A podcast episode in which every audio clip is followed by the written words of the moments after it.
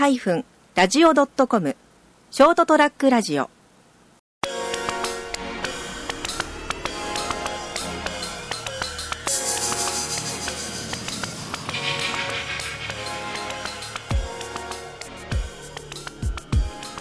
皆さんこんばんは。朝ちゃん先生の「どんと言ってみよう」の時間でございます。はい今日こそ今回こそですねあのレギュラーな時間帯に公開したいなと思ってるんですけども。えー、まあここのところね相変わらずなんかあれですねこう仕事が本当めちゃくちゃな状況になっておりましてですね、えーまあ、この年度末っていうのもあるもんですから、えー、なかなかねこう、まあ、地震の影響もあってこういろんな仕事がぎゅーっとここに圧縮されてきてますんで、えー、本当に終わるのかなっていう感じでですね、毎晩徹夜に近い状況なんですけどね、まあ、それと同時にね、いろんな震災関係のね、復興関係のお手伝いなんかもね、えー、やっておりますので、えーと、昨日は、うんと、昼間は、えー、八代っていうところにいましたけれどもですね、えー、夜から会議で泊まりがけであの大津町っていうところで泊まりがけの会議がありまして、えー、そっちに行きましてでまだで朝、まあ、早朝にはこっち帰ってきてそこから仕事始めてですね、えー、ずっと仕事やってましてですね、えー、ただお客さんが何人も来たりとかしてえ、っとえー、まあ、お客さん来てくれるのはありがたいんですけれども、えー、まあ、夕方からまた仕事しながらですね、えー、今に至るっていうそういう感じで進めておりますけれどもね。うんと明日は明日でちょっとこれ朝まで行かなきゃいけないんで、えー、朝で打ち合わせがございまして、えそろそろ寝ないとまずいなという感じですけどねえっ、と今日は何の話をするかっていうことですけれどもえー、僕はあのコンピューターグラフィックスというのでずっと作品を すいません、えー、作ってるんですけど、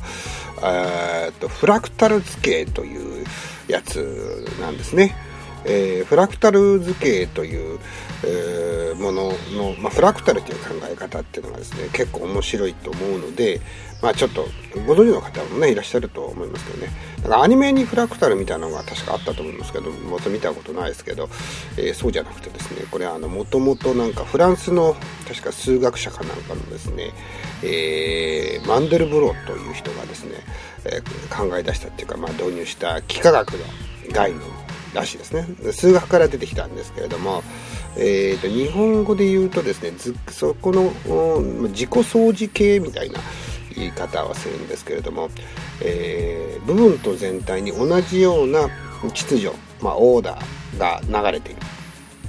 まあ、そういう、えー、もののことをですねこのフラクタルというふうに言うんですけどね。このフラクタルがなぜ面白いかっていうのがですね、そうですね、例えば、まあ、フラクタルそのものはどういうものかっていうとですね、えー、例えば、あの、一本こう線を引きます。線を引いて、えー、その上の方の端っこを二股に分けて Y の字みたいなのを作るんですね。で、この Y の字のまた先をまた二股に分けていって、えー、Y の字をどんどんこう伸ばしていくような感じですね。枝葉が伸びるような感じでずっと同じ形にしてて少しずつこう短めにしていくっていう感じにするとと全体の形もどんどんその、えー、ちょうど木のような感じになるんですね。で、まあ、全体のも y, y の形に近い形になっていって、で、まあ、どこを取ってみても同じその y という、えー、形がですね、入ってる。だからまあまあ部分と全体に同じ秩序があると。いうようなものなんですね。まあちょっとあのそうですね。あのウェブの方にはそういった部分の参考になるようなものがあれば、えー、載っけておこうと思うんですけど、まあ、その概念を概念というか数学の数式を使ってそれを図にするというかですね絵にしていくっていう、えー、ソフトがあるんですけどそれを使って僕ずっとですねあの球体を作ってるんですよね。丸い丸い球体ですね。でこの球体があまあそのフラクタルの考え方をベースに作られてて、えー、もう何百個500個ぐらいもう67年このソフト使い始めて67年になるんですけど延々と丸を作ってるっていうですね、えー、球体の CG を作ってるっていう。でまあそれであの展示会をやったりもしたんですけど、えー、今も時々ですねこう時間があるとまあ1枚書くのに45時間かかったりするんでですねあの、えー、設定はそんなかかんないんですけどそのあのレンダリングといってそれを書き出すのにですねパソコンがそのくらい時間を要するような感じで、ね、すごいなんか計算をしてるわけでしょうね。だってコンピューターがね5時間かかってずっとこう一つの図形を書くために計算してるわけですから、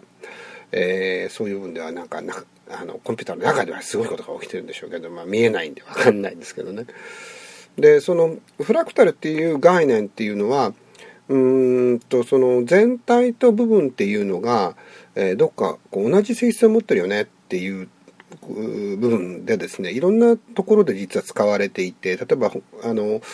景観というかですね景観というのはその、えー、景色とかを作る時に、えー、このフラクタルの理論が使われてたりとかするんですけれども、まあ、どういうことかっていうと、えー、さっきまあ木のようなもの Y の字からあ発展して木のようなものがあるよっていう話をしたんですけれども、えー、これ自然の生成物とかそういったものでこの、えフラクタル的図形っていうのはですねたくさん実は存在していて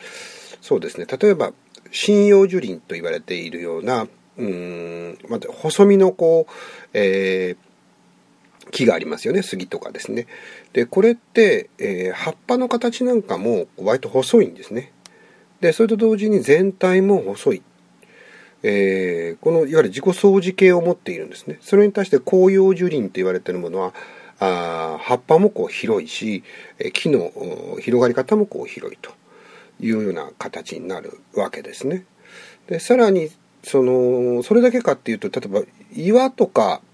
ですね例えば泥でできている山ってのはやっぱ基本的になだらかなんですね。でそれに対して、えー、岩石でできている山は切り立っていたりとかしているわけです。つまり、えー、まあ、元になる要素になるようなものの性質が全体の、えー、性格をに左右してしまうというような部分部分っていうのが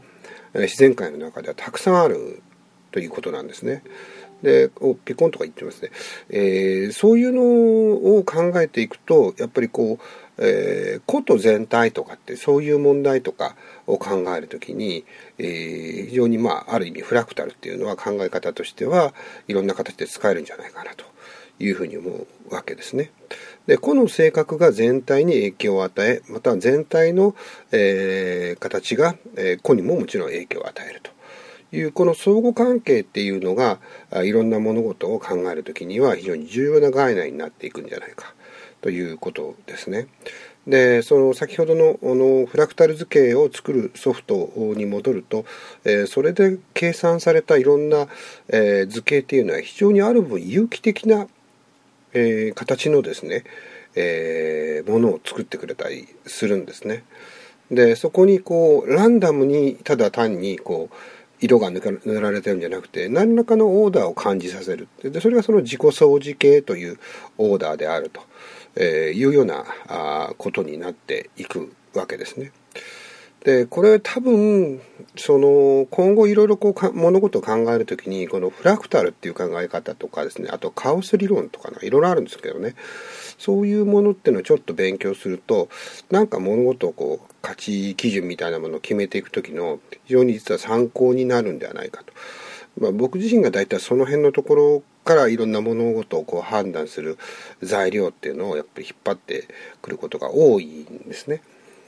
でやっぱりそういうえー、カオスだったりとかその、えー、フラクタルっていうような、うん、それからホログラムですね。僕は大学の時あの、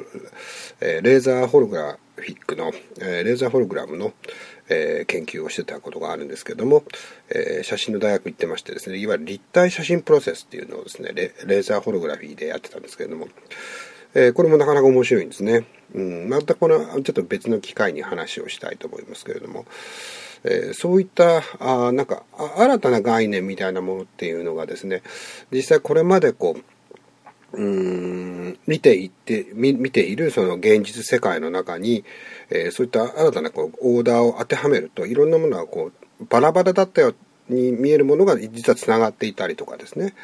そういうふうなことが起きるんっていうことになります。えー、これはあのなかなか思考実験だったりね、そういう意味でもね、楽しい経験になるんじゃないかなとは思うんですけどね。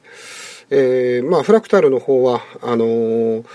え、フラクタル図形の方は今後もずっとこう、えー、時間がある間ずっと作っていこうと。うんと目指せ1000個みたいな感じでですね。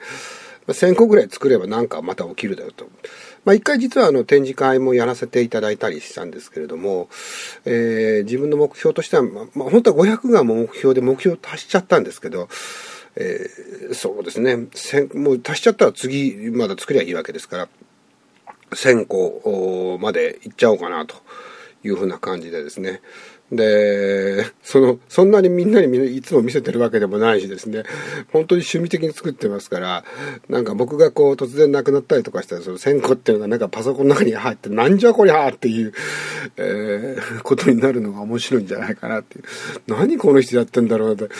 えー、なんか玉がいっぱいあり、入ってるっていうですね、えー、なんか自分でビー玉を作ってるみたいな感じですよね。えー、いや、まあ実際はなんていうのかな、その、えー、ガラス細工をやってるとあんまり意識的に変わんないかもしれないですね。そうやってなんか自分で、ああ、これ綺麗だなとか思える模様をこうずっと作り続けて、えー、それをまあ誰に見せるわでもなく、たまに Facebook にこうアップしたりとかしてるんですけどね。えー、でもまあ単なる玉の、えーまあ、あの CG なんですけれども、まあ、それでも自分ではあの結構好きでやってるということでございましてね、えー、今回何個かあそうですね新作も含めて、えー、アップしておきたいと思いますけどそのそれでどんな人がそれを見て喜ぶのかわからないんですけど、ね、こっちは単に作るのが面白くてやってるだけですけどね。はい。ということでございますね。えー、ぜひあの皆様でフラクタルという言葉覚えていただいて、いろいろとですね、あのー、調べてみると面白いことがわかるんじゃないでしょうかね。えー、いろんなものがこう自分とこうミクロとマクロに同じ性質があるっていう、えー、そういうものって、まあもしかすると宇宙とかそういったものもそうその辺のところの概念がやっぱ入ってくるんじゃないか。例えばそうですね今はもうねあの違うんですけれども原子核があって周りに電子が回ってるっていうボーアだったっけ？のモデルがありますけど今ちょっと確か表記が変わってるはずなんですけどなんか電子が雲みたいになってるはずだと思いますけど昔はね、え原子核があって周りの周りを、えー、その電子が回ってたりとかですね、えー、いう絵とその宇宙の言うなれば太陽があってその太陽の周りを地球が回ってるっていうのはなんか同じような形してるっていうのはね、うん、なんでって思うことないですかね。ものすごい素粒子とかの世界とそういう、えー、虚子の世界っていうのがですね同じようなこう形に成り立ってるなんていうのはね、なんかあるぞと。うん。まあそういうのをね、見るとなんかみんな神の存在とか、そういうものを感じたりするんじゃないかと思うんですけれども。まあ、ということでございまして、ぜひ、あの、フラクタル。えー、フラクタル図形。例えば画像 Google の画像の検索なんかでフラクタルとか、えー、入れるといろいろねアニメも出てきますけど、えー、綺麗な映像がいっぱい出てくるんじゃないかと思います。楽しんでいただければと思います。はいということでございまして今日はまた一人でございました。最近ね人といっぱい会ってるんですよね。会ってるけど録音するような感じじゃないんですよね。そのえーとちょっと意識的にもうちょっと頑張って。録音もしたいなと思いますけれど。ということでございまして今日はこれまで。どうも。